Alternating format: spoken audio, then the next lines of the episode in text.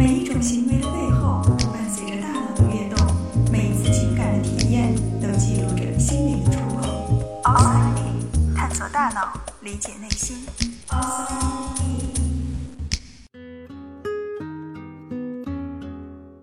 欢迎来到 Outside In，我是冰峰，一个喜欢研究大脑的心理学爱好者。喜欢心理学有很多年了，但那个时候自己对于心理学并不了解，只是觉得它很神秘，甚至一度惊讶于为什么心理学只招理科生。后来慢慢的，对于心理学的了解越来越深入，也终于明白它为什么是一门科学。提到心理学，你会想到什么呢？心理测试、心灵鸡汤、心理咨询，还是弗洛伊德？其实心理学是一门很杂的学科，以上说到的这些都是心理学的一部分，但绝对不是全部。如果一定要用一句话来概括心理学的研究内容，那么我觉得可以总结为三个词：brain、mind、behavior，大脑、内心和行为。是的，大脑。心理学的一个非常主要的研究对象就是我们的大脑。也许这一点很多人没有想到，而事实上，对于大脑的研究是心理学的基础。我们的快乐、忧伤、愤怒、恐惧，每一种情绪都是大脑对外部世界的反馈，而我们应对这些情绪所表现出来的每一种行为，也都是大脑发送的一道道指令。所以，我们经常会看到，在一些报道中提到，心理学家发现人的自控力与大脑的前额叶有关。心理学研究认为，切除部分杏仁核或许可以治疗过度恐惧症。心理学家找到了大脑的成瘾机制，这些都是心理学的研究范畴。心理学对于大脑的研究，不仅仅在于情绪和行为，还有我们对于这个世界的认知。当我们看到一只苹果的时候，我们怎么知道它是一只苹果？我们的视网膜接收到苹果表面反射的光，然后呢？为什么这一束光会让我们知道它是一只苹果，并且是在我们面前放在桌子上的一只红红的苹果？从接收到光讯号到我们知道它是一只苹果，这中间究竟经历了什么？这就是认知心理学将会告诉我们的。包括当我们在听节目的时候。声波信号又是如何转换成我们能够理解的语言，而我们又是如何将理解的内容表述出来的？这些也都是心理学的研究课题。除了生理心理学、认知心理学，还有大家比较熟悉的人格心理学，研究人的性格、态度、自我观念等等。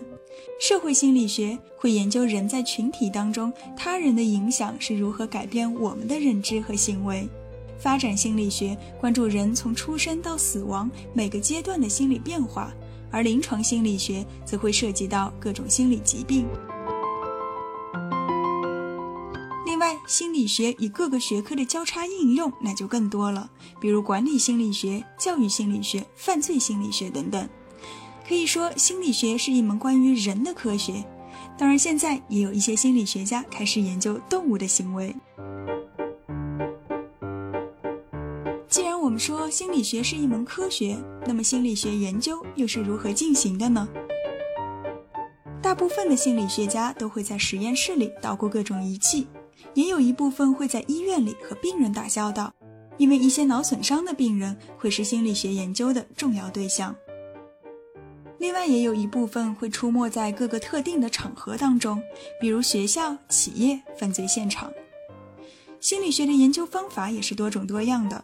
对大脑的研究会借助于各种仪器设备，比如 fMRI，也就是功能性核磁共振，还有眼动仪等等。而在社会心理学领域，更多的是场景式的实验，比如说，我们会设计好一个场景，观察被试者在这个特定的场景中的自然反应。而在实验的设计当中，也会用到，比如说对照组、控制组以及双盲等等基本的科学实验方法。心理学这个词在英语里面叫 psychology，它是由两个希腊词语组成的，分别是生命和解释。所以心理学的目的就是要解释我们为什么会这样。是不是听起来很哲学呢？没错，心理学最早便是源于哲学。其实数学、物理又何尝不是脱胎于哲学呢？一直觉得我们古人在造字的时候很有智慧，比如说“思考”的“思”这个字，我们现在看到的是上面一个田，下面一个心，但是在造字之初，上面并不是田，而是姓，姓门的姓。也就是小孩子刚出生的时候，颅骨还没有完全合拢，中间会有一道缝隙，这个缝隙便是姓门，所以姓指的便是脑袋。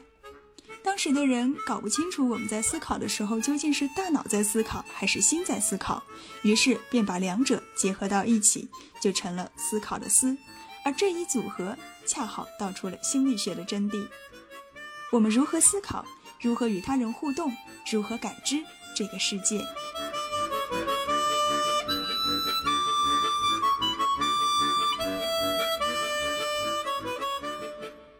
走大脑，理解内心，outside in。